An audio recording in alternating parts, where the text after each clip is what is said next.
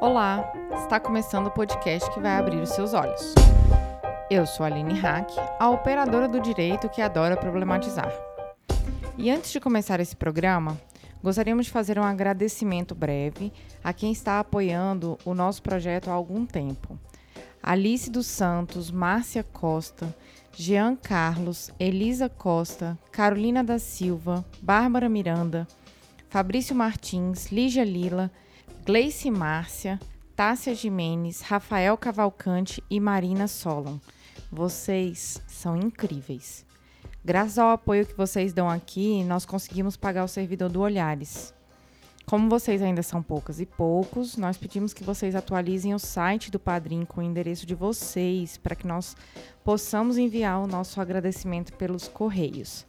E se você, ouvinte, quer fazer parte desse grupo e receber uma newsletter quinzenal com notícias feministas, além de futuros mimos que temos em parceria com as editoras Boitempo, Companhia das Letras e alguns coletivos feministas, acesse padrim.com.br barra olhares e a partir de R$ reais você nos ajuda a prosseguir nesse projeto. Queríamos também agradecer os e-mails carinhosos de Juliana Guiar, Samuel Leite, Gabriela dos Santos, os comentários no site de Wilkson Neri Franças, espero ter acertado o nome, Ana Carolina e alguns comentários do iTunes que nós ainda não agradecemos, do Vibredoff, Mills, Lispectin e Doc Show. E também quem nos indica lá no Instagram e manda recadinho por lá. A gente está sempre lendo esses comentários de vocês, nossos corações se enchem de amor e são vocês, ouvintes, que nos trazem motivação para continuar esse projeto. Então, muito obrigada. Agora, falando do episódio. Mês de julho. Para muita gente é mês de férias, para outras Férias não tem mês, mas sempre tem algo que pega. Mulher, você já se aventurou a viajar sozinha? Ou melhor, já decidiu viajar sem a presença de um homem? Nesse episódio, nós conversamos sobre a dor e a delícia de ser mulher e viajar, seja por prazer, seja por necessidade. Falamos sobre as dificuldades que nós enfrentamos, microviolências, toque de recolher invisível, para no final responder a seguinte pergunta: Viajar é um ato político? Para responder essas perguntas, nós chamamos três convidadas com experiências muito diferentes de vida para trazer os olhares do mundo sobre as mulheres que viajam e construir novos a partir de suas perspectivas. Elas são Jussara Pelicano, eu sou a fundadora da Sister Wave. Poliane Marques, criadora do Viaja Gorda. Cris Evangelista, escrevo sobre viagens e turismo no arroba Cris Evangelista no Instagram. E juntas começamos mais um Olhares Podcast.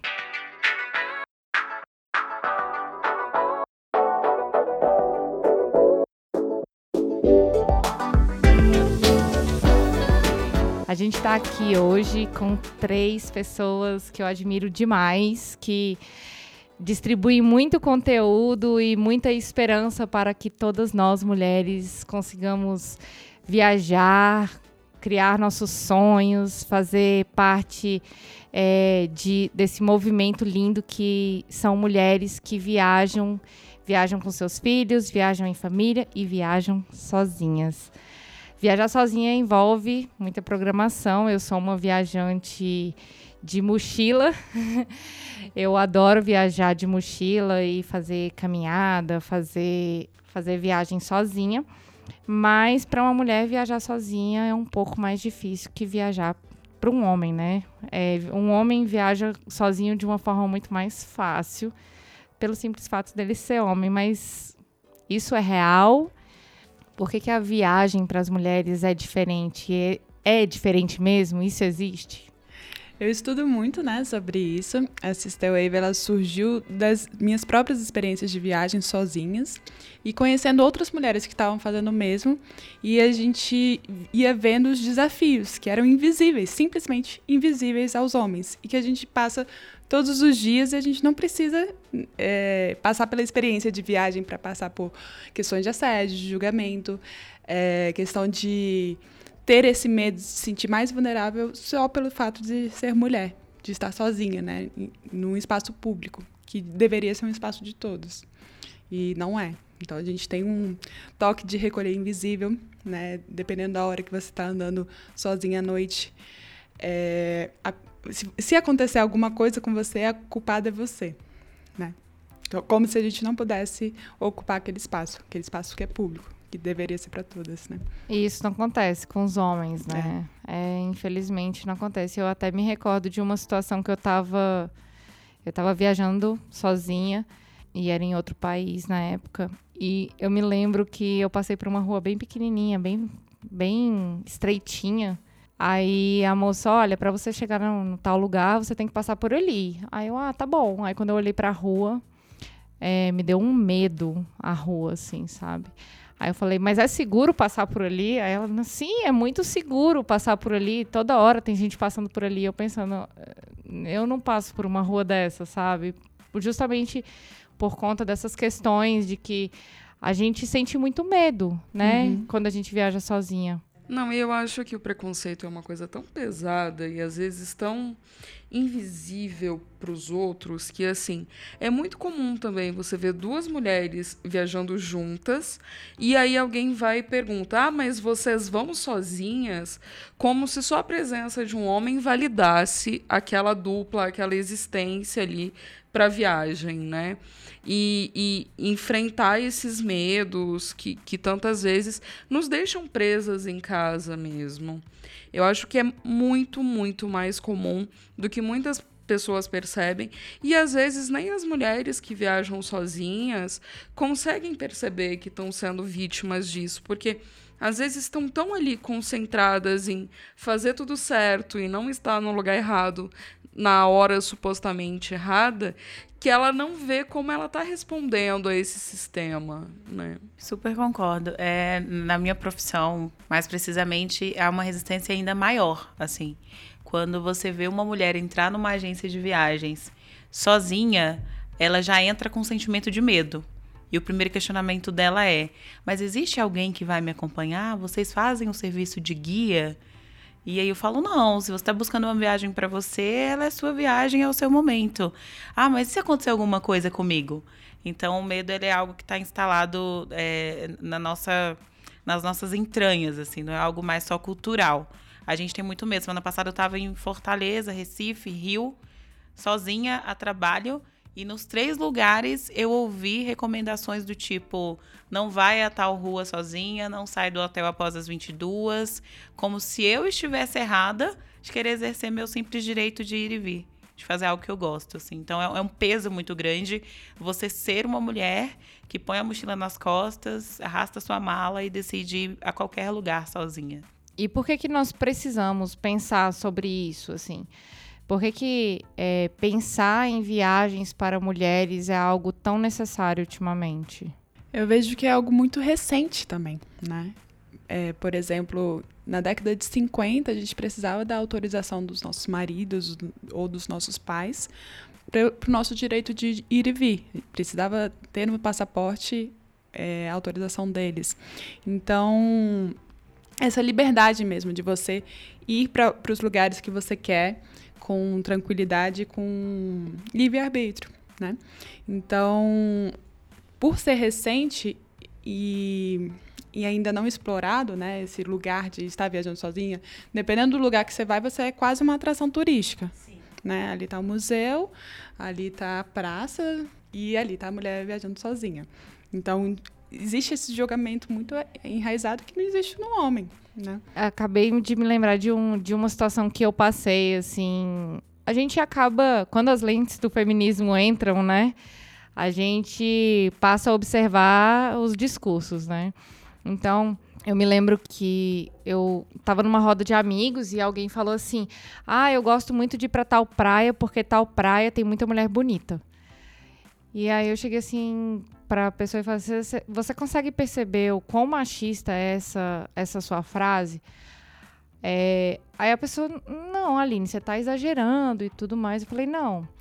Quando a gente pensa numa viagem, por exemplo, para ir para a praia, que era o caso, né?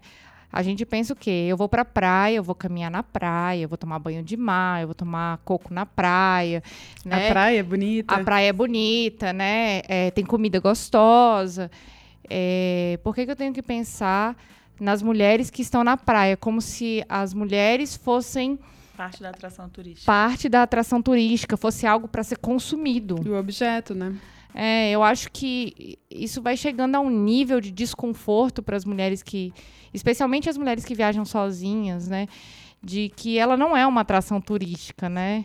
E existe um peso diferente, assim, também. É, é da mulher. Eu, eu, percebo muito isso. Quando eu viajo sozinha a negócios, o preconceito ele tá sempre independente do perfil da viagem. Mas a viagem a negócios, ela é mais. As pessoas conseguem digerir de uma forma mais tranquila, né? Digamos assim. Ah, ok, você está aqui para viajar. Então eu entendo que você vai fazer o que você tem que fazer é, a nível profissional, voltar para o hotel e ficar tranquila. É diferente de quando eu menciono que eu tô indo porque eu quero ir conhecer um lugar, porque é um sonho, porque são férias. E, isso é tão estrutural, tão enraizado, que dentro de casa, no, ali no, no, no núcleo familiar, você recebe o julgamento. Quando é uma viagem a trabalho, todo mundo meio que assim, ah, não, tudo bem, é trabalho. Quando é uma viagem sozinha, mas como assim você vai sozinha? Não, mas por que, que você não espera alguém para ir com você? Ou por que, que você não faz outra coisa? Precisa mesmo ir? Então, assim, é um, é um peso muito grande. E eu acho que por conta disso, a gente precisa quebrar esses paradigmas. E, e tirar essa mistificação de que a viagem é algo inatingível. Primeiro, para qualquer ser, de qualquer classe, de qualquer raça. E falando é, do nosso lugar de fala, né, enquanto mulher, que é, é algo possível para mulher que é solteira, para mulher que é mãe, para mulher que é casada, para mulher que não é, desde que ela queira ir. Às vezes ela só quer ir. Ela quer ter a oportunidade de viver experiências que só a viagem traz, né? Eu acho que vocês concordam. Quando se trata de viagem, é algo assim inexplicável. É muito pessoal, né? A experiência vivida e o quão transformadora é. Então, por que tirar mais esse direito? Já são tantos que são tirados, por que mais esse? Não faz sentido. Pegando um pouquinho dessa trajetória pessoal, eu queria que vocês falassem um pouquinho sobre a trajetória pessoal de vocês, o que que motivou vocês a começar a falar sobre viagens, pesquisar sobre viagens, gerar conteúdo sobre viagens. Vocês são mulheres que gostam de viajar, né? Então eu queria que vocês dissessem para as nossas ouvintes o que que motivou vocês. Às vezes pode ser algo que, que as motivem também. Minha primeira viagem sozinha, né, foi para realizar um sonho de conhecer o Butão, que é um país em que a felicidade é uma política de governo, né? E eu via na internet não tinha ninguém próximo que tinha ido nem assim, aqui em Brasília eu conheci alguém que tinha ido. Então era um super desconhecido. E aí eu pro Butão e para Tailândia eu fui com uma amiga. E aí depois eu passei um mês sozinha na Tailândia. E eu tava com tanto medo, mas tanto medo. Assim, era um sonho, mas era tanto medo. E uma semana antes a ansiedade também era tão grande. Minha, meu entorno tava todo falando, não vai. não vai assim, é um lugar tão diferente, não vai, você devia ficar e tal. E aí fiquei nessa, nesse dilema.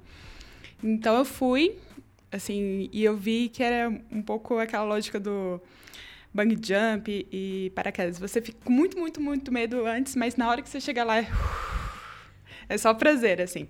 Existe um medo, claro, mas é muito menor do que o medo que a gente tem antes.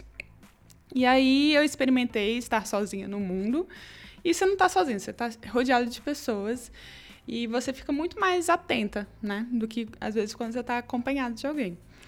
Então foi uma experiência transformadora para mim, esse um mês que eu realmente fiquei sozinha. E eu vi várias pessoas viajando e viajando por longo tempo, assim, seis meses, um ano, dois anos. Eu ficava, meu Deus. Quando eu viajei a primeira vez também, eu ficava impressionada que as pessoas ficavam dois anos viajando.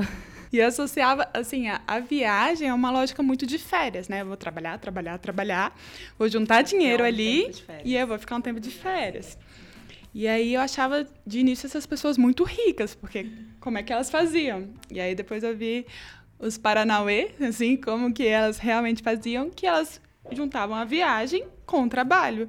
E eu vi a lógica do nômade digital, de voluntariado, e eu vi a minha profissão, que é designer, e fotógrafa.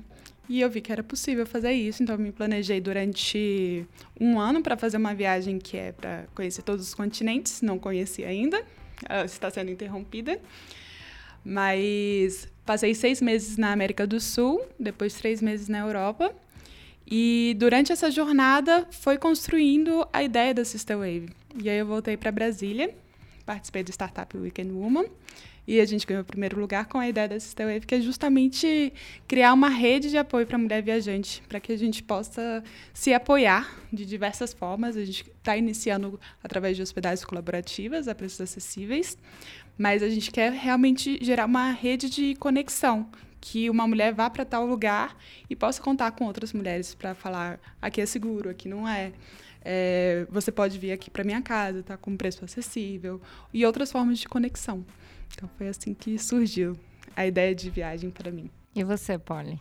Então, é, eu venho de uma cidade super pequena, super pequena do interior de Minas.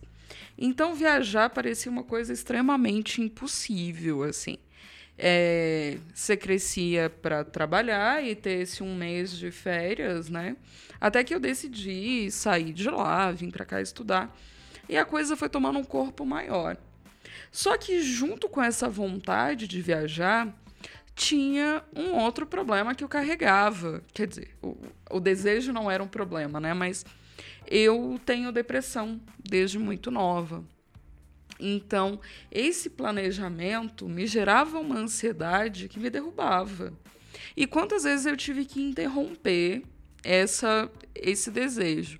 Às vezes estava com a coisa planejada, com o dinheiro ali já certinho para poder viajar e de repente não, eu não consigo sair da minha casa. E daí em 2015 é, eu tinha um amigo morando fora na Itália e eu falei dessa vez eu vou. Eu já tinha me formado, estava trabalhando e doente, né? Assim, com crises indo e vindo, mas eu falei, eu vou. Eu vou ter que fazer isso por mim, porque eu tenho que romper isso. Você faz quando você tem depressão, você tem todo o acompanhamento ali, com, com terapia, às vezes com medicamento, mas você precisa tentar fazer alguma coisa por você dentro do seu limite. E, e foi nesse momento que eu falei: eu vou. Juntei minhas coisinhas, não falava nada em italiano, meu inglês é paupérrimo. Eu vou não sei como. Peguei um avião, fiz duas escalas, cheguei lá e falei, tô aqui e vai ter que ir. E foi assim, eu sei que para muitas mulheres essa viagem mais longa é um sonho, mas parece uma barreira muito maior. Mas foi, foi como foi para mim, assim. Uh, fiquei 20 dias na Itália, em muitos momentos viajando sozinha por lá, às vezes esse meu amigo me dando suporte. Uh, e alguns dias fechado em casa também, porque eu não conseguia sair. Porque isso, você passa a ser a atração.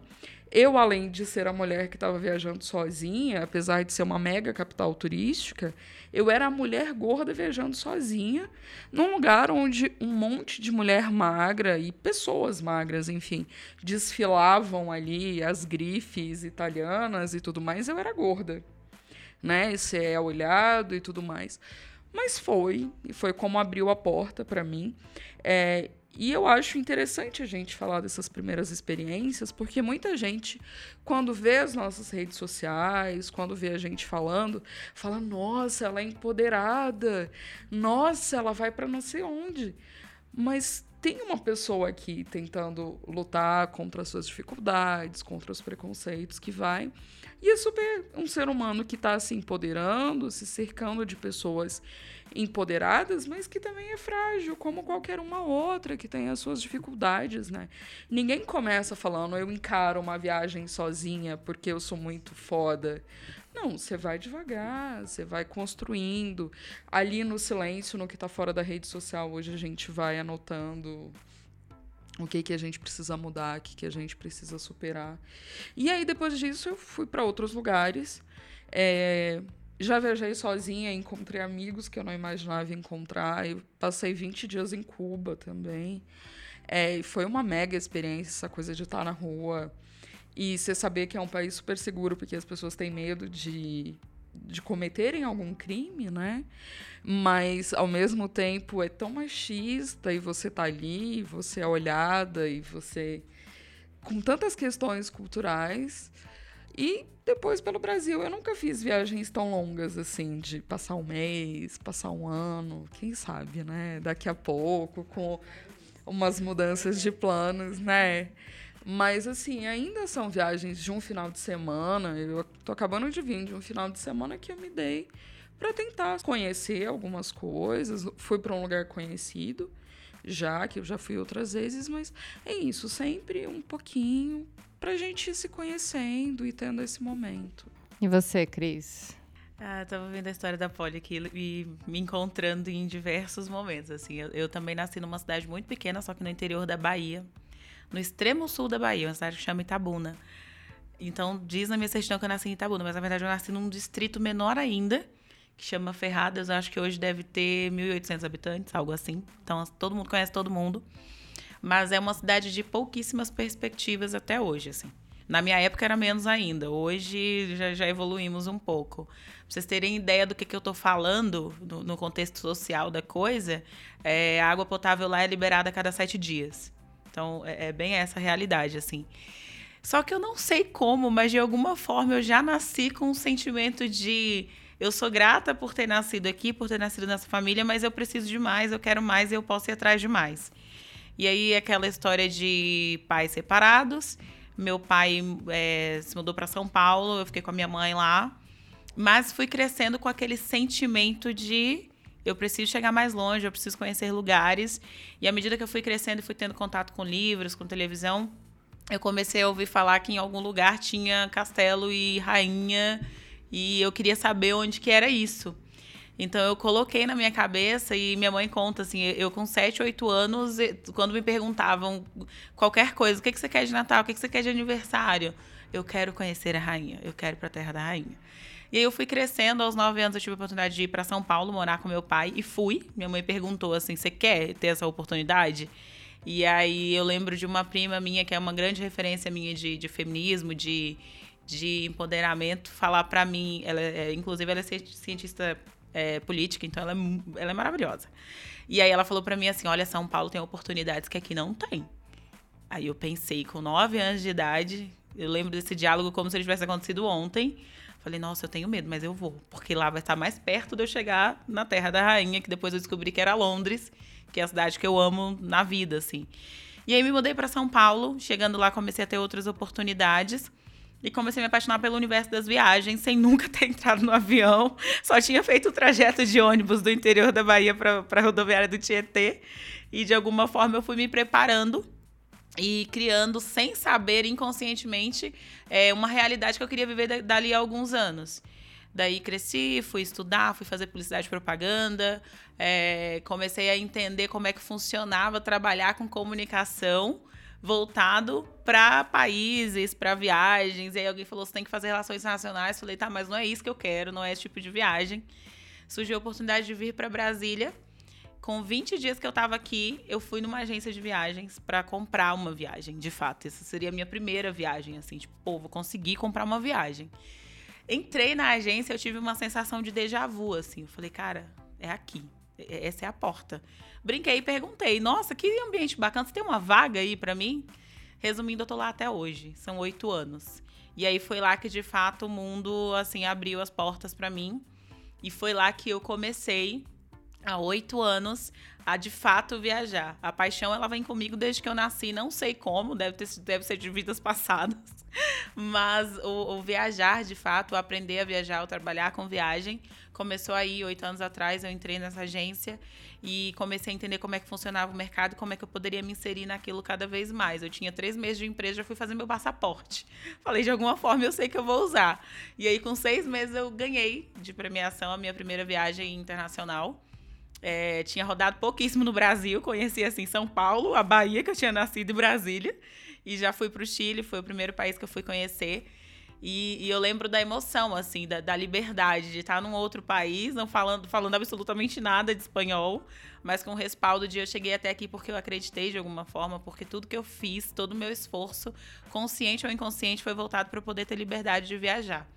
Mesmo eu ouvindo que uma mulher negra, pobre, do interior da Bahia, nordestina, então assim, todos os clichês possíveis, não poderia chegar muito mais longe do que ir para capital, Salvador, ser doméstica na casa de alguém, porque era um modelo replicado dentro da minha família. Então aquilo que eu estava fazendo era um ato de protesto, um ato político, era um ato de grito de liberdade tão grande que eu falei, gente, eu sou capaz de qualquer coisa, assim, eu sou capaz de tudo. Eu sempre me emociono quando eu falo isso. Sério, não dá. E aí, depois disso, eu comecei a trabalhar voltado para que outras mulheres pudessem ter essa oportunidade, assim. É claro que eu acabei puxando para o meu lugar de fala, então eu queria que mulheres negras que, que vivem ainda hoje, porque elas vivem uma realidade muito difícil ainda, é, não, não assistissem a uma cena de uma novela em Paris e pensassem assim, eu nunca vou conseguir chegar aí. Eu falei, não, você só não vai se você não quiser, porque se você quiser, você vai. E foi aí que eu comecei a, a compartilhar essas minhas vivências por, por menores que eram na época, assim, é, na época, eu acho que nem tinha Instagram ainda, eu nem usava. Era Orkut. E eu criava comunidades no Orkut, assim. Mulheres que querem ir para, sei lá, para Londres. Mulheres que querem conhecer tal lugar. E eu, aos poucos as pessoas iam se chegando ali. Eu ia construindo uma comunicação com elas. E criei um blog na época chamado Da Pá Virada, onde eu não aparecia. Eu não assinava com meu nome. E dentro do blog eu ia colocando dicas de lugares que as mulheres poderiam ir conhecer sozinha, quanto que custava de fato, porque até então naquela época parecia que era pecado você falar de precificação na internet, né? Todo mundo iria para algum lugar, mas não havia isso que a internet, que, que as redes sociais hoje possibilita, né? Da gente chegar e falar, olha, a gente vai lá porque o hotel custa tanto. Então não tinha isso. Parecia que as pessoas queriam deixar cada vez mais difícil a acessibilidade à viagem. A gente encontrava isso mais em fóruns, né? Exatamente, porque o acesso à informação de viagem era uma coisa assim. Eu fui, ah, mas como que foi? Ah, não sei. Ai, não me lembro. Parecia que era um pecado você perguntar quanto que você pagou para ir lá em tal lugar e visitar tal coisa. Eu quero também. E aí foi crescendo, eu coloquei uma meta depois que eu voltei do Chile de conhecer é, 10 países até 2020. A meta já foi batida, então ela já foi dobrada. depois disso, eu ingressei na faculdade de jornalismo. Eu havia feito publicidade e propaganda em São Paulo. E o meu trabalho de conclusão de curso foi sobre mídias sociais como ferramenta de trabalho. E aí eu falei, agora para celebrar eu vou conhecer Londres. Aí eu finalmente cheguei na Terra da Rainha. Aí esse dia foram dois dias de choro sem parar. Eu andava na rua chorando, acho que as pessoas pensavam assim: meu Deus, ela tá com algum problema, mas não era. Era algo que parecia tão distante da realidade daquela menina que nasceu lá numa realidade. Sabe, assim, como assim? Você chegou lá, você foi para Londres, e aí, como é que é isso? E foi tão mágico que no mesmo ano eu voltei pra Europa mais três vezes, assim. Então as coisas começaram a acontecer e eu comecei a ver que era possível. E comecei a, a criar um compromisso comigo mesma de retornar de alguma forma isso para o universo. E eu acho que a forma de retornar é possibilitando é, a outras mulheres o acesso à informação, à segurança, a ideia de que elas podem se fazer o que elas quiserem fazer, incluindo viajar. E aí hoje quando eu recebo uma mensagem de uma mulher que, ah, eu fui, fiquei no hotel que você falou, me senti super mal no começo, mas depois, ah, foi ótimo, hoje vou voltar, indiquei para uma amiga. Aquilo ali para mim é tipo assim, nossa, meu propósito de vida ele tá claro e eu tô, tô sabendo exercer ele direitinho. Assim. Vai então, dando um quentinho no uhum. coração. É, né? aquece, né? Um carinho gostoso, assim, é Mara. Eu, eu, eu tô ouvindo vocês falando assim, e esse é um tema, para mim, que é um tema. É, é, é um tema que eu sou apaixonada também, eu sou uma pessoa que gosta muito de viajar e. E por muito tempo eu posterguei muitas coisas por causa de viagens. Então, tipo, tinha uma possibilidade e uma viagem, eu ia para viagem. É, tinha a possibilidade de viajar com meu pai, com meu avô, com meu tio. É, de qualquer jeito, eu ia. E vocês contando as histórias de vocês, é, me recordou uma coisa que, que é uma realidade. A Cris falou um pouco disso, que às vezes a primeira viagem de uma mulher sozinha é ela saindo da própria casa. Ou ela retornando para casa para cuidar de alguém. Eu, eu me lembro quando eu era muito novinha, criança, da minha avó viajando de carro mil quilômetros para cuidar da minha bisavó a cada 15 dias. Então ela pegava o carro, às vezes ela ia de carro, às vezes ela ia de ônibus então eu me lembro de boa parte da minha infância eu indo para o interior de Minas Gerais passar as férias na casa dos meus tios avós, na roça. E eu me lembro da minha avó dirigindo mil quilômetros para ir cuidar da minha bisavó. E, e tantas histórias, principalmente aqui em Brasília, a gente ouve muitas histórias como essa, e também em São Paulo, de mulheres que saíram do Nordeste, é, pegaram um ônibus, enfrentaram 36 horas, 72 horas de ônibus. A, a minha sogra fala que ela demorou cinco dias para chegar em Brasília, na, na época. época. foram, foram quatro dias da, do interior da Bahia até a rodoviária do Tietê, assim, uma menina de nove anos. É, então, assim, às vezes a primeira viagem sozinha de uma mulher, a gente não, não toma consciência disso, mas às vezes ela saindo daquela situação de desconforto ou querendo uma vida nova ou querendo algo novo. E hoje a, a, as coisas estão mudando, né? Os transportes ficaram mais baratos, as rodovias ficaram melhores, né? A informação chega. E aí vocês falando da história de vocês e eu pensando, poxa, a minha, a minha primeira viagem foi tipo eu, sei lá, 12 anos viajando de ônibus para o interior de Minas Gerais para para a terra lá da minha, da minha avó para passar as férias é, na fazenda, né? Na chácara lá dos meus tios e tal. E essa era a minha diversão, viajar sozinha na, na minha infância, um né? Ato revolucionário. Ato né? revolucionário. Mas você falando também, Cris, e aí, tipo, me lembrando de coisas tão maravilhosas que quando eu terminei o ensino médio, eu queria ser jornalista. E eu queria ser jornalista de uma revista que chamava Viagem na Viagem. Ah, ótimo. E aí eu falava, eu vou ser uma jornalista é, de uma revista de turismo. E aí eu, era o meu sonho, era o meu sonho ser jornalista. E aí, assim, quando eu já terminei o terceiro ano, eu queria ser jornalista, mas aí eu já queria ser no jornalista da National Geographic. Ai, evoluiu, upgrade. Sonhos vão É, porque eu, que- eu né? falei, nossa, imagina que sensacional. Você vai viajar para um lugar que está acontecendo um conflito e ainda vai fazer uma matéria maravilhosa É sobre isso e depois, né? né? E aí eu acabei virando advogada. Alô, NetU, contrata Né? a gente. Não, e o melhor é que, é, como as coisas mudam, eu acabei virando advogada, né? Mas enfim. Não é que você falou de que às vezes a, a gente pode escolher entre a oportunidade e a viagem, né? Uma coisa que, apesar de ver as portas se abrindo mais para as mulheres, uma discussão que eu sempre tento trazer é quando a mulher ainda tem que pegar a possibilidade, ao invés de pensar nela e viajar. Porque essa cobrança é a mulher que ainda tem que ficar com o filho, é a mulher que não tem a própria grana, porque apesar da gente trabalhar tanto, ainda tem tantas outras que dependem daquele dinheiro, né, para, tipo, a viagem maior dela é de casa para o trabalho, né? E às vezes nem esse transporte ela consegue pegar.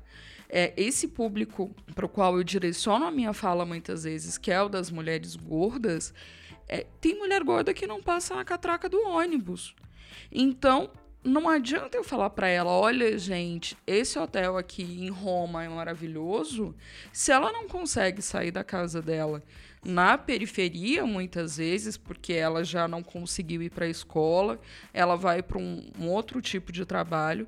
é, ela precisa falar disso, ela precisa de alguém que fale para ela: olha, o assento da frente do ônibus é preferencial para você. Né? Então, para fazer esta viagem até o trabalho, você pode ter um conforto um pouco maior. Né? Então, eu acho que é, essa mudança de, de fala nossa, muitas vezes, também ele precisa existir, porque parece que o, o nosso mundinho de influencer digital, que posta foto bonita sempre, não passa por aí. Mas é a nossa luta pelos direitos né, das mulheres, porque a gente ainda precisa lutar por isso todos os dias. Porque a Maria ainda não está viajando, ela ainda não vai conhecer o hotel que eu conheci. Porque ela não consegue um trabalho digno, ela não consegue ter grana para alimentar os filhos e sonhar. Né? Então eu acho que a, a, a nossa revolução também precisa passar por aí, porque outras ainda não estão podendo escolher a viagem. Concordo. É, é, pegando esse gancho, eu procuro ter uma responsabilidade muito grande com o que eu compartilho, porque hoje eu, eu tenho consciência dos privilégios que eu tenho. Por ser uma mulher que já viajou mais do que a média normal das mulheres e até de algumas pessoas, por ser uma mulher que trabalha com turismo, então eu tenho privilégios que as outras pessoas não têm, e que trabalha como influenciadora digital. que acaba tendo. É, parece que está no script da, da, da, blogueira mostrar a foto perfeita no feed é, all the time, assim. Então eu tô lutando sempre contra isso, eu tô sempre falando para as pessoas que o que é prioridade para mim talvez não seja prioridade para ela. Então, quando eu compartilho qualquer texto que seja, olha, vai lá e viaja, vai lá e viaja se essa é uma prioridade para você agora. Não importa se você vai demorar um, dois, três, quatro ou cinco anos para poder chegar onde você quer chegar, porque você tem outras prioridades antes disso. Tá tudo certo e tá tudo bem. E eu recebo muitas mensagens de mulheres que assim, Cris, eu não vou para lugar nenhum, mas eu adoro acompanhar. Eu adoro viajar, mas eu nunca fui para lugar nenhum. É o viaja por mim, né? É, tipo viaja. Eu, eu recebi uma mensagem dia desses, a, a, a pessoa falando, falando, olha, vai para tal lugar, realiza o meu sonho. Eu, gente, olha o peso dá um disso, negócio, né? é assim, isso, né? Tipo, vamos sonhar junto, então. É, é bem e isso. vamos construir esse seu sonho, né? É, e é interessante que algumas pessoas também não percebem, às vezes, que. É igual vocês falaram do, do dos contos de fadas, das fotos, né? É, eu me lembro de estar tá, de tá vendo é, um canal do YouTube, não estou recordando agora, mas que a pessoa falou assim: gente, eu viajo muito a trabalho, vocês acham que eu viajo. É, é, de férias sempre, o que, que eu faço? A pessoa vai, paga minha passagem, eu tenho que ir lá trabalhar. E aí eu pego um dia a mais, pego dois, junto um dinheirinho. Aí, aí vocês veem lá o hotel bonito que o cliente pagou, né? Ou que o trabalho pagou. Mas aí nos outros dois dias vocês não vê a buraqueira que eu durmo, né? O hostel com. Gente, eu já peguei piolho em viagem. Meu Deus! No hostel já. Eu já peguei piolho, com 30 anos peguei Meu piolho. Deus. Foi muito, assim, são, a, são as histórias inacreditáveis de viagem, sabe? Eu já, eu já perdi ônibus, né? Porque me, me mandaram para a plataforma errada. Então, algumas coisas que acontecem e nesse momento, como mulher, você para e se coloca naquela, na, naquela culpa, sabe? De, nossa, eu devia ter escolhido um lugar melhor, sabe? Eu não deveria ter vindo. Eu não deveria ter vindo. Eu Eu, poxa, eu podia ter me informado melhor, sabe? E aí, quando você conta isso para as pessoas, você segura aquela informação ao máximo, né?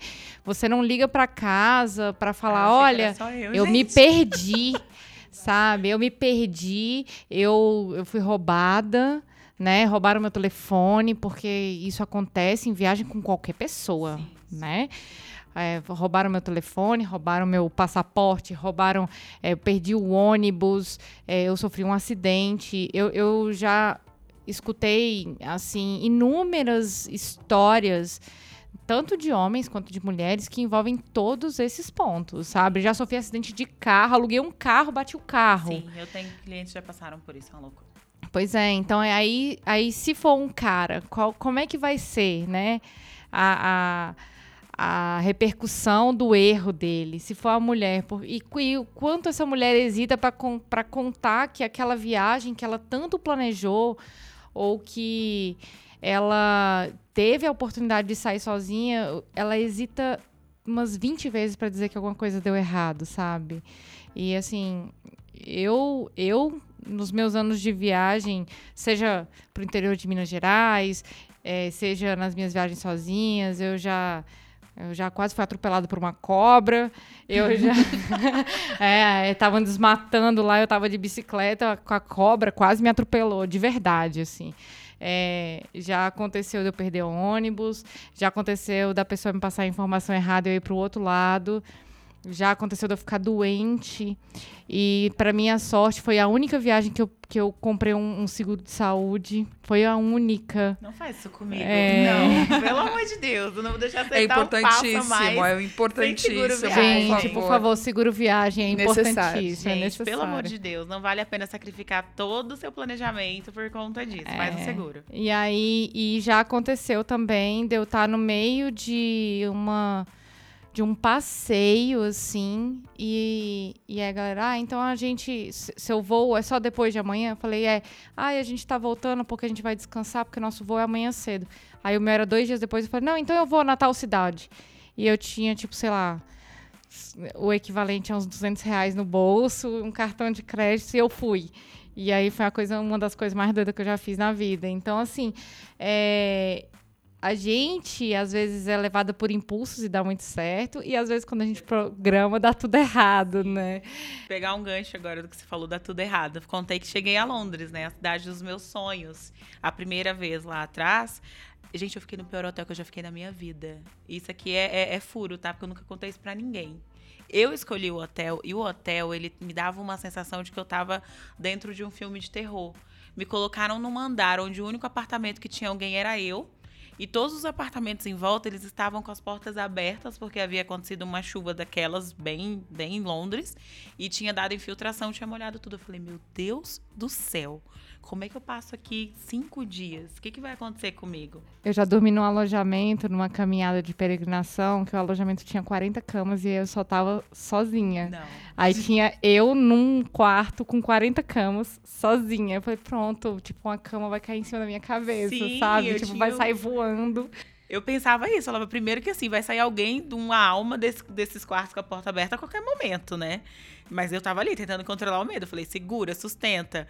E nesse tempo, os meus amigos da agência, e aí, deu tudo certo, chegou, tá, tá tudo ótimo, tá tudo perfeito. Já tá aconteceu alguma coisa surreal com funcionando. você? Nossa, já aconteceu muitas coisas, assim, pra lembrar.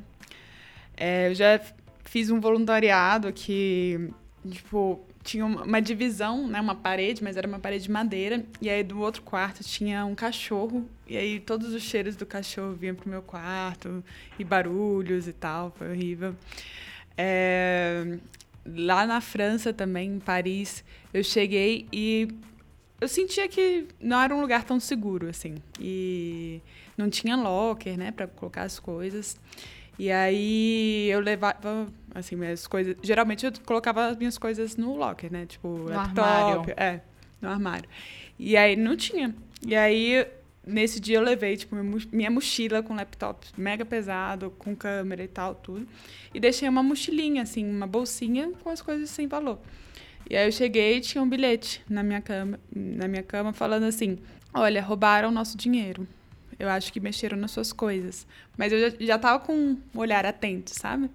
E aí eu tinha um livro nessa que eu tinha deixado nessa bolsinha e o meu livro tá na, tava na cama alheia, assim. Então realmente mexeram, tava aberto. Outra vez eu fui roubada dentro do avião. Roubaram meu- minha mochila. Era um voo de São Paulo para Brasília. E aí eu cheguei em Brasília e minha mochila não estava onde eu tinha colocado. E aí depois acharam a mochila, mas sem o laptop. Então era realmente um furto, né? E É, você, Polly? Não, eu tô lembrando da, de uma viagem que eu fiz ano passado. Eu fui com uma outra pessoa. E essa onda de, de preços de mala absurdos, que agora tem empresa, mesmo pro exterior, que você precisa pagar pela bagagem de 23 quilos, a gente fez um pacto que cada uma ia com uma mochila e a gente ia dividir uma mala. E a gente tava em Florença, ia pro Porto e com uma conexão em Barcelona. A gente enfiou tudo na mala e tava no inverno. E aí eu falei: olha, não vai com esse casaco na mochila, não, bota na mala. Você vai ficar carregando peso à toa. Era uma- uma- um casaco de couro que, que ela tava. E aí a gente. O nosso voo teve um atraso de cinco horas. Porque o espaço aéreo estava fechado. Então a gente chegou atrasado em Barcelona. Perdeu a conexão pro Porto. Ficamos três horas com cólica, sentada no chão, porque o aeroporto estava transbordando.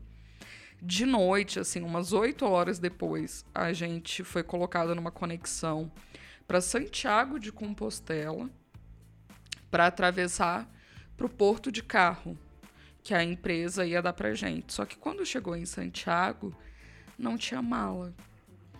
Então, as roupas de frio da pessoa que estava comigo estavam na mala. Porque eu tinha falado, coloca na mala, não fica carregando. E a gente chegou no porto debaixo de um temporal. Então, o que estava na mochila estava um pouco mais seco, mas ah, a gente ficou num, numa casa que a gente reservou um quarto. A pessoa só abria a porta até 8 da noite, isso era duas da manhã. Ah, e aí a gente tinha avisado e tal, né, que ia chegar tarde. Aí a pessoa deixou a chave numa outra casa pra gente buscar. A chuva caindo. A gente chegou ensopada, sem roupa de frio.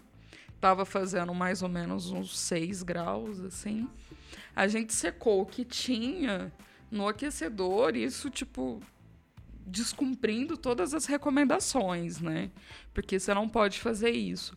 Mas a gente ficou uma semana sem roupas de frio e tudo mais, até que a mala chegou já numa outra cidade que a gente estava. Então foi um perrengue. E aí eu volto a falar, o seguro, por mais difícil que, que, assim, pode parecer caro, pode ser uma coisa que você não vai usar. É uma coisa que ajuda muito quando a gente está precisando. Teve porque reembolso. aí, não só tive o reembolso, mas o cara do seguro deu ok para eu poder ir numa loja e comprar alguma coisa de frio, porque não era só eu, né? E aí vem, eu acho que essa consciência, essa consciência não, mas esse senso comum de que a gente tem que proteger a pessoa que está com a gente. Né? De Isso é bem de mulher, que né? Cuidar, exatamente. Por mais que nós éramos duas mulheres, a gente estava muito assim. É, ela com medo de eu ter uma, uma pneumonia e eu morrendo de, de culpa de ter falado: olha, não leva teu casaco lá. Agora você está passando frio por minha causa. Né? É, então, assim, o escolha, né? seguro, nossa, é uma coisa que eu acho fundamental. E, e não só o seguro, eu acho que ter uma rede de apoio, no, sabe, é, perto ou longe, porque na hora do desespero você consegue ligar para alguém e falar: olha, eu não, você não precisa fazer nada, mas eu tô num perrengue danado. Tá Compartilhar, né? acontecendo isso, isso, isso. Você, você, às vezes só precisa de alguém para te ouvir. Verdade. Eu fui agora. Recentemente eu fiz uma viagem com mais duas amigas. Uma delas nunca tinha saído do Brasil também. E não, vamos, vai ser legal. Meu Deus, não, vamos, vai ser legal. E aí eu que organizei tudo, como sempre, né? Primeiro que eu gosto, segundo que é profissão, então nem tem pra onde correr. Gente, aí mais uma vez a gente foi para um hotel que era incrível, incrível, que eu escolhi com todo carinho do mundo. Chegou lá no hotel, overbooking. E aí é uma coisa que foge do seu controle. Pra mim, é ok, não é o primeiro, não é o último, vão acontecer vários outros. Pra ela, já era tipo assim, tá vendo? Tá vendo? Não era pra eu vir. A frase dela era só essa, tá vendo? Eu sabia que ia dar errado, tá vendo? Se eu ligar pra minha mãe agora e falar, ela vai ficar super preocupada porque vai dizer que, era, que, que avisou 500 vezes pra eu não vir e tal, não sei o quê. Eu olhei pra aquela situação dela de desespero e eu pensei, meu Deus, como eu tô num lugar de privilégio aqui? Eu não posso abrir minha boca pra dizer, tipo, não, não entra em surto, vai dar tudo certo, porque eu realmente já estive nessa posição que ela tá. De dar alguma coisa errada e eu pensar, eu não posso contar, senão todo mundo vai dizer eu avisei. E é um peso, e ela ficava o tempo inteiro. E ela tinha saído de um relacionamento, né? Daqueles, assim, é, é, tinha pouco tempo. E ela ficava com o sentimento assim, ai, fulano bem que falou que ia dar tudo errado. Fulano falou que eu não ia conseguir sem ele. Fulano falou. Gente, eram frases assim que eu ficava olhando e falava, meu Deus, o que, que eu vou fazer? Como é que eu vou resolver? Então, a gente tem essa consciência de, do, sei lá, do privilégio que a gente vai adquirindo a cada vez que a gente viaja, porque a gente continua sentindo medo. A gente continua tendo frio na barriga. Eu continuo saindo daqui pensando, será que vai dar tudo certo quando eu chegar naquele hotel? Só que a gente assumiu, um, eu acho hoje, assim, até por estar nas redes sociais e tal, e estar construindo uma rede de apoio, a gente assumiu um lugar que às vezes a gente esquece que a gente também sente medo e que a gente pode dizer que tá com medo. Porque eu fiquei assim, imóvel, e elas olhavam pra minha cara e eu, não, tá tudo certo, vai dar tudo bem. E por dentro eu queria chorar.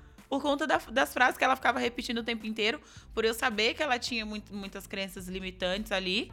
E, e eu, meu Deus, como é que vai ser? Como é que eu vou lidar com isso? Daí a gente volta do destino, uma seguidora me chama e fala: Olha, eu tô indo com as minhas amigas também. E eu vou ficar no hotel que você ficou. Aí eu falei, meu Deus. Gente, eu juro, deu uma crise, assim, eu não sabia se eu ria, se eu chorava, eu estou rindo, mas é de nervoso.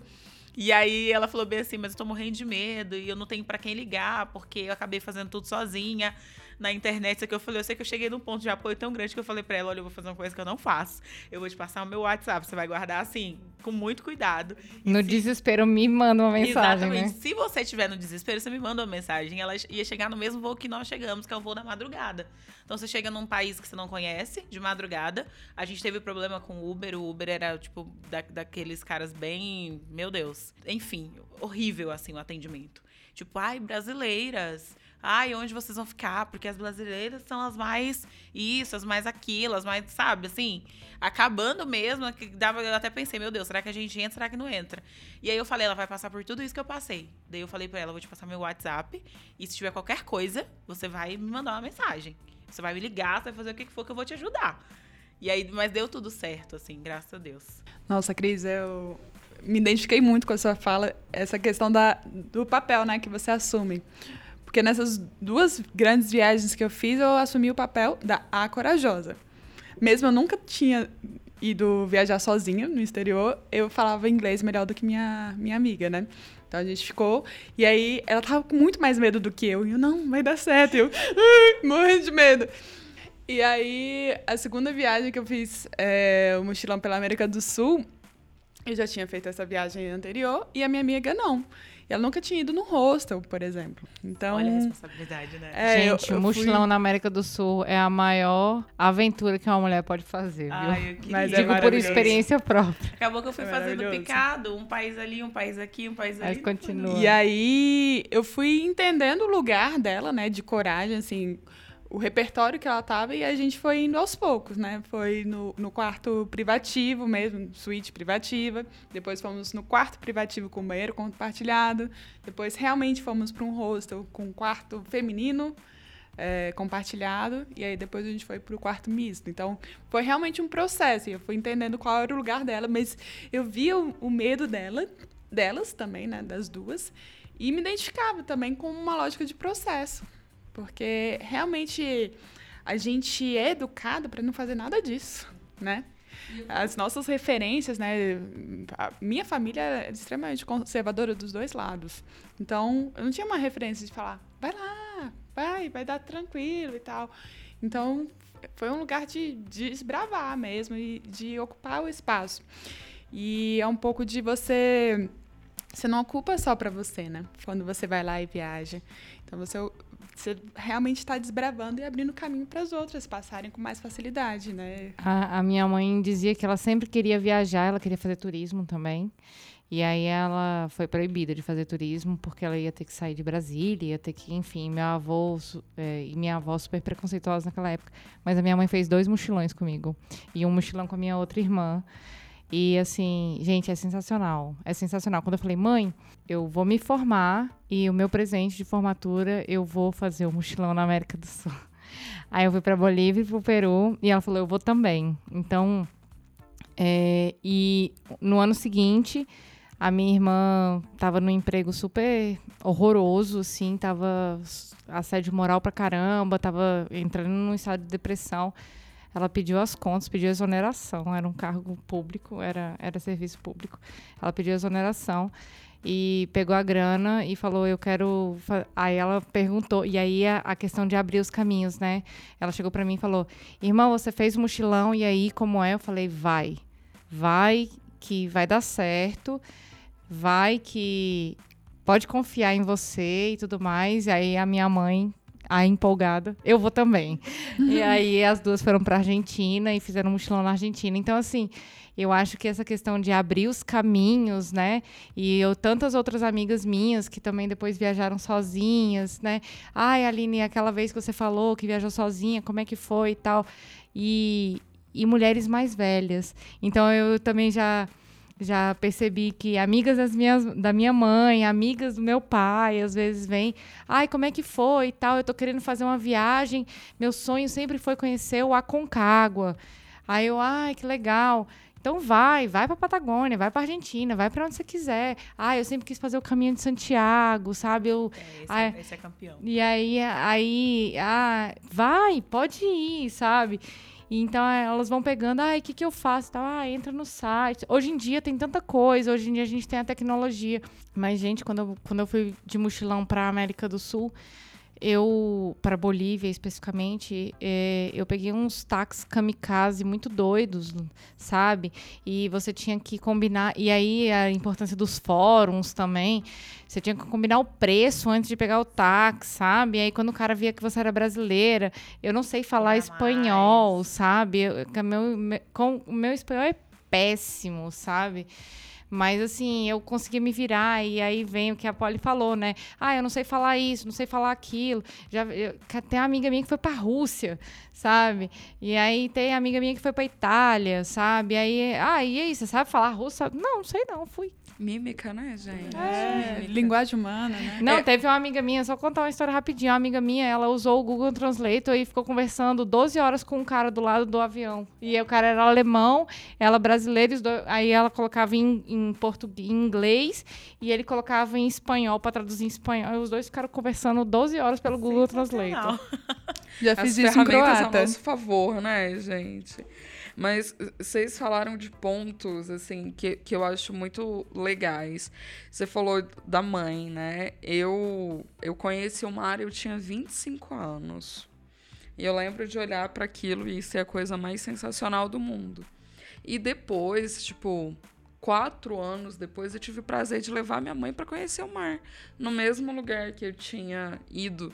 Porque a minha mãe também não podia viajar, porque ela trabalhava, é, cuidava da gente, cuidava do meu pai, que ainda é esse papel, né? E de repente, não, ela pôde ter alguém que falasse: vamos, agora vamos, né? Era ela quem me levava para viajar quando era pequena, mas não era uma viagem a passeio, assim. Ela ia fazer um curso numa outra cidade e ela era obrigada a me levar porque não tinha com quem ficar. E eu lembro de ficar com a carinha colada no, na janela do ônibus, assim, vendo tudo passar. E uma outra coisa, como é importante a gente compartilhar informação, informação com responsabilidade e tudo mais. Eu nunca fiquei num hostel. Nem Eu, tenho medo, porque eu acho que algumas preocupações vão para além. Eu já fiquei até em casas, assim, que, que tem quartos, mas sempre individuais. Dividir o banheiro, às vezes, é muito complicado, principalmente quando você tá fora. Uma vez eu tive uma situação que eu não coube no banheiro, no box do banheiro. E isso é uma informação que você não acha em lugar nenhum. Porque ninguém vai pensar que, tipo, uma pessoa não vai caber ali sabe? Mas eu passava de lado na porta, me raspando toda para conseguir tomar um banho. Então, dividir esses detalhes que outras mulheres talvez precisam saber, precisam saber, é fundamental. E isso de ter responsabilidade na hora de falar, olha, foi muito bom, mas isso aconteceu, isso pode acontecer. E talvez passar essa coisa de, de segurança porque eu não, não consigo ainda, sabe? Imagina quantas vezes vocês viajaram e pensaram se a cama de cima do hostel podia te suportar o seu peso ou não. Você ia cair na pessoa de baixo. Ou você não ia conseguir subir no box da, da, da, da beliche, né? E eu vejo que tem também problemas é, não só em relação à, à questão do peso, mas também de acessibilidade, né? E outros pontos também que são muito caros para as mulheres, né? Lugares que são seguros para levar filhos, se tem possibilidade de acolher filhos, né? É, são, são temas que também não são tratados sempre, né? Como se mulheres com filhos não viajassem também, né? às vezes nem existissem, né? Que é, é como muitas pessoas tratam, como se aquela mãe não pudesse estar ali ocupando aquele lugar. Porque se já é um, um pecado, um absurdo a gente tá viajando sozinha, imagina viajar com filho. Parece é que tem isso, muito né? mais culpa ainda envolvida nessa relação, né? Ah, sim, sem Ou ser dúvidas. mãe e viajar sem o filho, né? Ah, eu acho que aí e mais aí, ainda, né? Eu já entrevistei várias nesse sentido, assim, é um- uma dor tremenda, como se fosse algo bem proibido, Como realmente. se você estivesse realmente abandonando a a criança, né? É. É uma questão de abandono, eu acho que colocam. É, eu, eu, eu penso que assim, quando uma mulher decide que ela tá indo viajar, eu já falei isso, que é um ato político, né? Seja com filho ou seja sozinha, porque o peso que vem em cima disso ele é muito grande.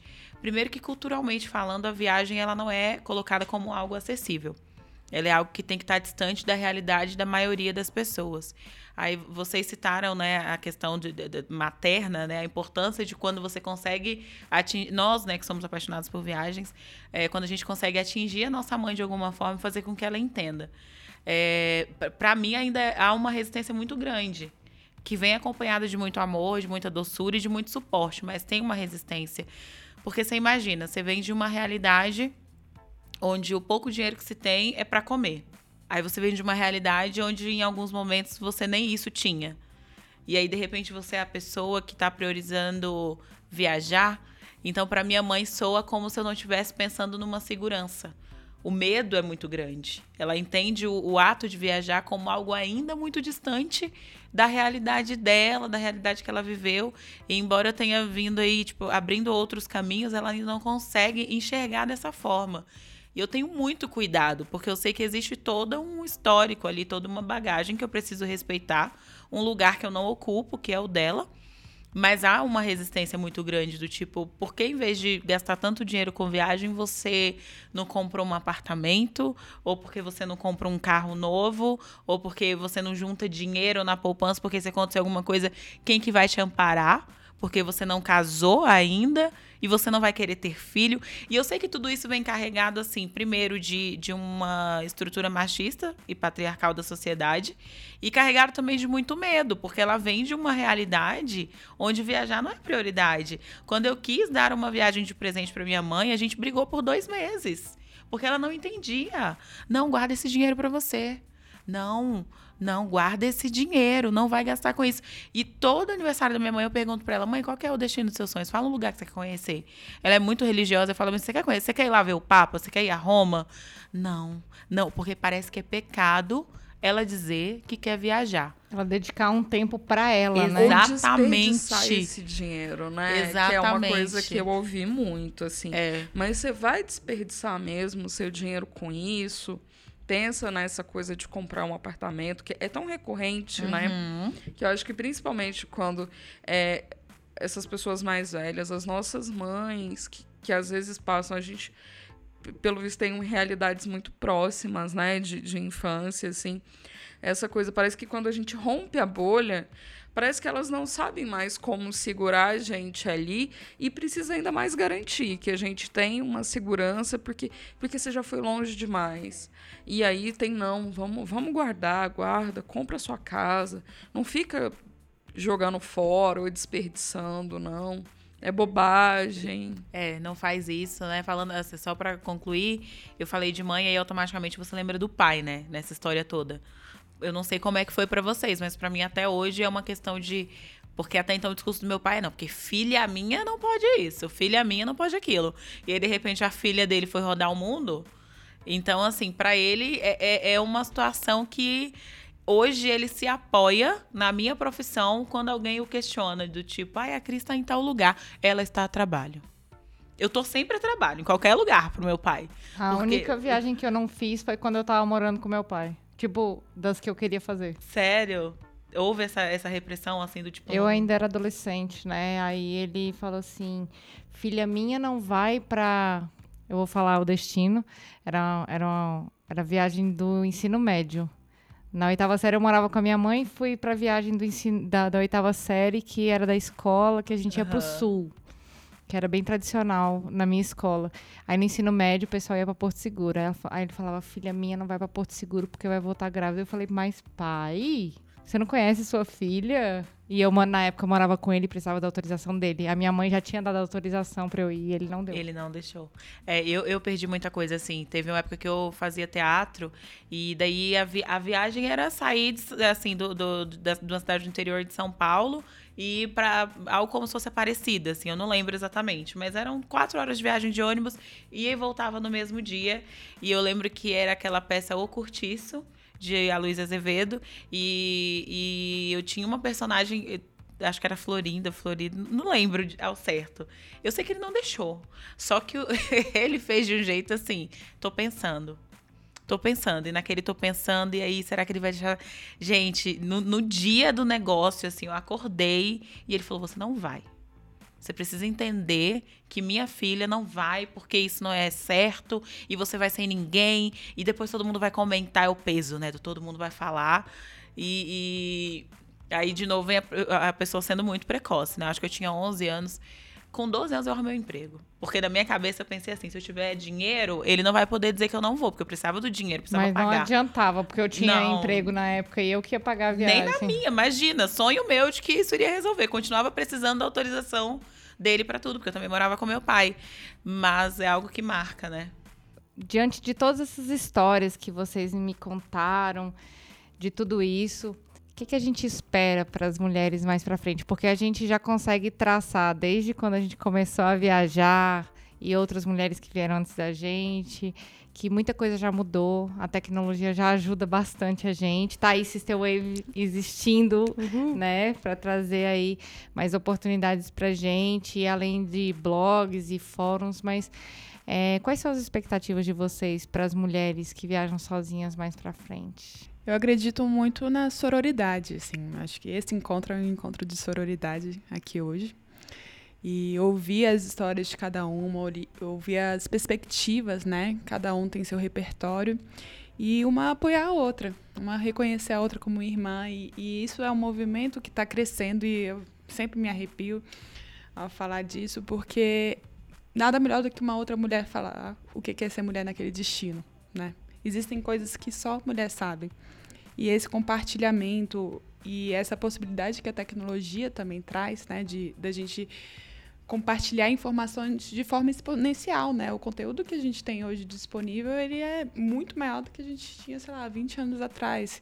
Então a gente pode acessar esse conteúdo e que, que a gente acesse de uma forma intuitiva, que a tecnologia também nos mostre de uma forma intuitiva.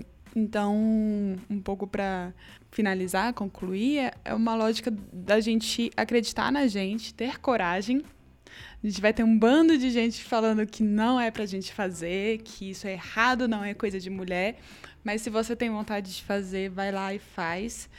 O medo vai vir e o medo também ele é importante, mas só não pode deixar ele te paralisar, né? Mas ele é uma ferramenta que o nosso corpo cria para nos deixar um pouco mais segura, senão a gente fica destemida e faz coisas por impulso e pode, pode fazer coisas muito erradas, né, nesse sentido. Pode sofrer várias consequências, mas que você siga seu coração, né? Meio clichê, mas que siga seus instintos de realmente descobrir e que o mundo é sim lugar para a mulher e a gente está aí para se conectar. Você, Polly. Ah, eu, na mesma onda da Ju, eu espero muito que a gente crie essa onda de sororidade cada vez mais forte. E a gente usa no movimento gordo uma outra palavra que é de gordoridade. Que as pessoas consigam nos, nos enxergar como pertencentes também, né? Então, que a gente possa ter bancos nos aviões que nos caibam, que a gente não precise brigar ou chorar para pedir um cinto extensor, que a- eu saiba que a cama do hotel não vai cair se eu me deitar ali para descansar depois de um dia. E que, que mais pessoas enxerguem a necessidade de acolher as mulheres e de acolher as, as mulheres nas suas particularidades, né? Seja gorda, negra, pobre, enfim que nós saibamos nos acolher e que a gente deixe definitivamente de lado aquele estereótipo de que as mulheres nasceram para ser concorrentes, para disputarem os espaços com briga, não. Existe espaço para todas nós. Então, que a gente se veja linda no avião, no busão, que a gente se veja linda no biquíni na praia e que a gente se veja dona dos espaços, porque nós somos e a gente vai ocupar cada vez mais, queiram ou não. E você, Cris? Uau! uma aula. É, uma aula de sororidade, isso aqui, esse encontro. Obrigada. E, e eu, eu espero que daqui a alguns anos é, a nossa referência não seja por ser uma mulher negra que viajou o mundo, uma mulher que sozinha criou uma plataforma para poder beneficiar outras mulheres porque sentia falta disso, uma mulher gorda que precisa empoderar outras mulheres gordas.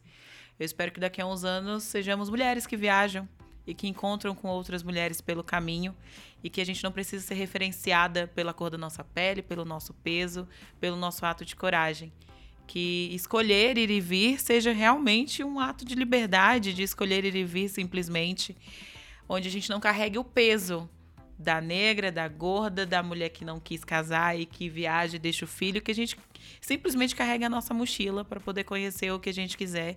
E é com atitudes como essa e espaços de fala como esse que eu acho que a gente se fortalece. Isso aqui é um fortalecimento próprio antes de qualquer coisa. E passa a fortalecer outras mulheres, porque hoje essa é a nossa missão, mas eu espero que chegue um dia e que, em que essas conversas se tornem recorrentes nas mesas de bares das amigas, em casa, com as mães, com as avós. É, acho que é uma utopia, né? Mas se eu puder contribuir para isso, acho que é isso que eu quero fazer. Assim, vai lá, porque se der medo, vai com medo mesmo. E você pode chegar onde você quiser chegar. Não faz muito tempo isso era utopia pra gente. Né? É, é, é, acho eu acho que é isso. Excelente. E assim, é, vamos pro caleidoscópio. Para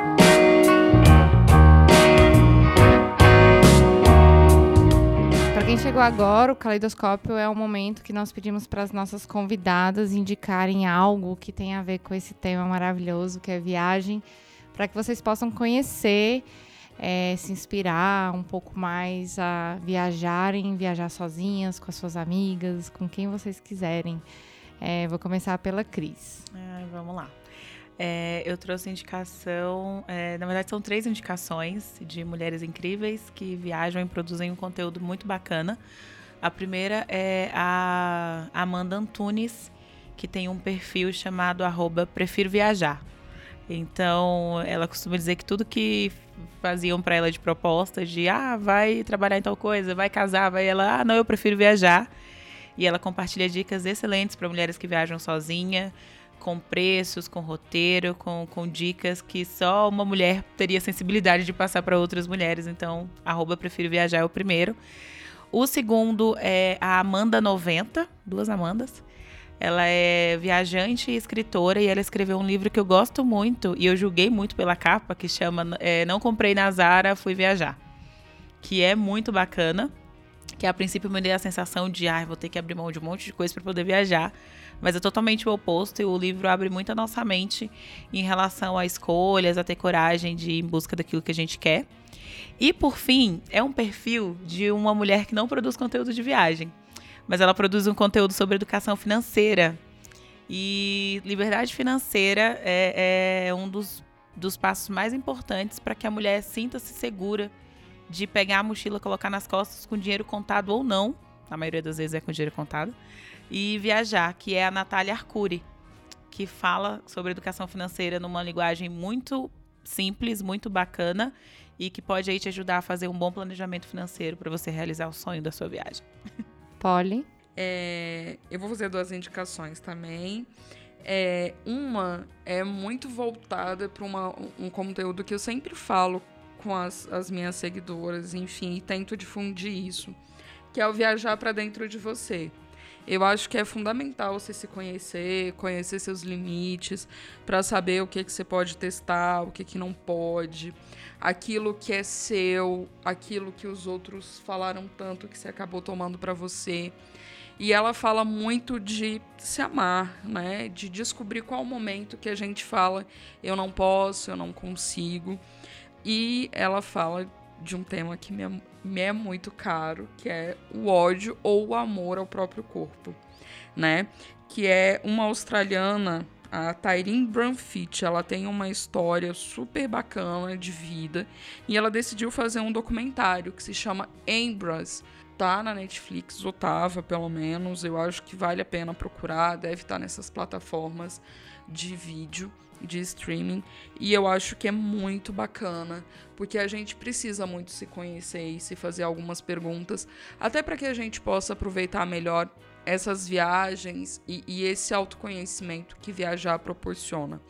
E a outra é a Gaia Passarelli. Ela tem um livro e tem um postcat também que se chama Mas você vai sozinha?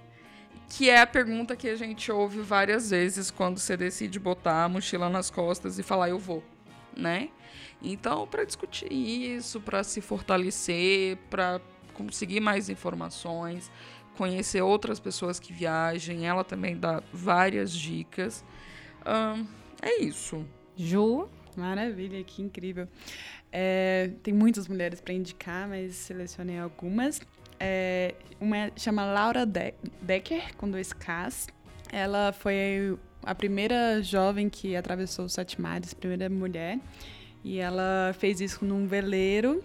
E ela fala que seu maior desafio durante toda essa jornada, que ela passou por tormenta em alto mar, foi justamente convencer as outras pessoas que ela podia.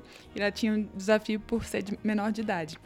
Então, isso é retratado num documentário que é chamado Maiden Trip. E a outra chama Freya Stark. Ela, acho que é, nasceu mais ou menos em 1800 para lá, assim, 1850. E ela foi uma das primeiras mulheres a viajar sozinha no Oriente Médio. Ela é europeia, ela se considera uma cidadã do mundo e ela escreve também muito bem. E ela fala que não existe é, sensação incomparável do que você acordar num lugar diferente, assim, respirar novos ares. E como relato, assim, é bem interessante a vida dela. E outras duas que me tocaram muito, que eu entrevistei na Conexão Sister, é, é a Suelen, que ela é deficiente, ela é cadeirante, né, deficiente físico, e ela mostra que mesmo assim ela pode viajar sozinha, sabe? E outra que é deficiente visual, que chama Melina, e ela tem um, um perfil que chama 4P pelo mundo, e ela viaja sozinha com, com a cachorrinha dela. E ela, nossa, mostra vários detalhes. Ah, a anterior esqueci de falar, que é viajando com acessibilidade. São. Ai, que legal. É, eu, vou, eu vou fazer duas indicações para ser bem breve aqui. Eu vou indicar o Instagram e o site da minha querida amiga Elo Rigueto. Ela é do Conexão Feminista, mas no perfil pessoal dela ela fala um pouco sobre hiking, que é uma, um tipo de, de caminhada, né, feita ao ar livre. E ela também tem um blog muito bacana, que é o Aprendiz de Viajante. E tem um livro, que é o Quase Londoner, é, que ela traz dicas de Londres bem, bem bacanas, é, de quem mora em Londres, de quem vive em Londres. E ela tem até um tour lá feminista de Londres sensacional. Então eu recomendo que vocês conheçam o site da Elo, conheçam o perfil dela do Instagram, a gente vai deixar todos os links aqui. E que vocês assistam também o filme Wild, que é o da Reese Witherspoon, que ela faz uma caminhada de 1.800 quilômetros, ela faz um, ela cruza dois países é, em busca de, de autoconhecimento, depois de um momento difícil da vida dela. Eu acho que é, um, é uma realidade de muitas pessoas que buscam esse tipo de viagem, de viagem de, de peregrinação. Eu me identifiquei muito com as dificuldades dela com, e com todas as, as coisas que nós retratamos aqui, de, dos medos, né, da, das coisas que nós passamos como mulheres. Então, eu recomendo muito que vocês assistam. E é isso, eu queria que vocês deixassem é, também para os nossos ouvintes onde nós podemos encontrar vocês. Bom, eu tô lá no Instagram, arroba Cris Evangelista com dois T's. A gente tem um projeto de um blog saindo do forno já tem dois anos.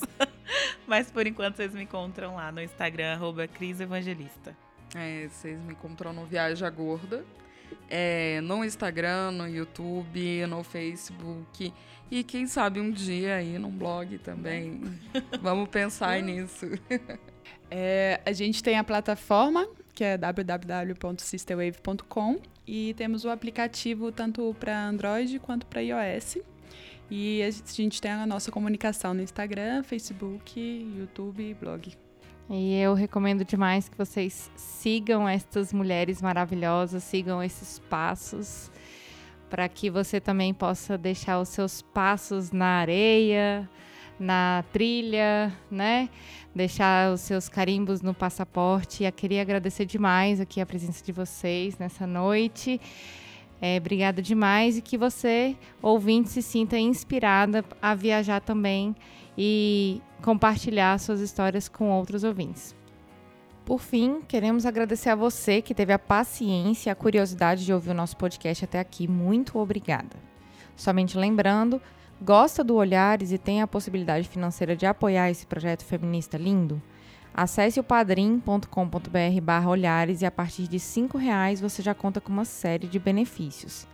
Se vocês quiserem falar com a gente, estamos em todos os canais, Twitter, Facebook, Instagram, como Olhares Podcast.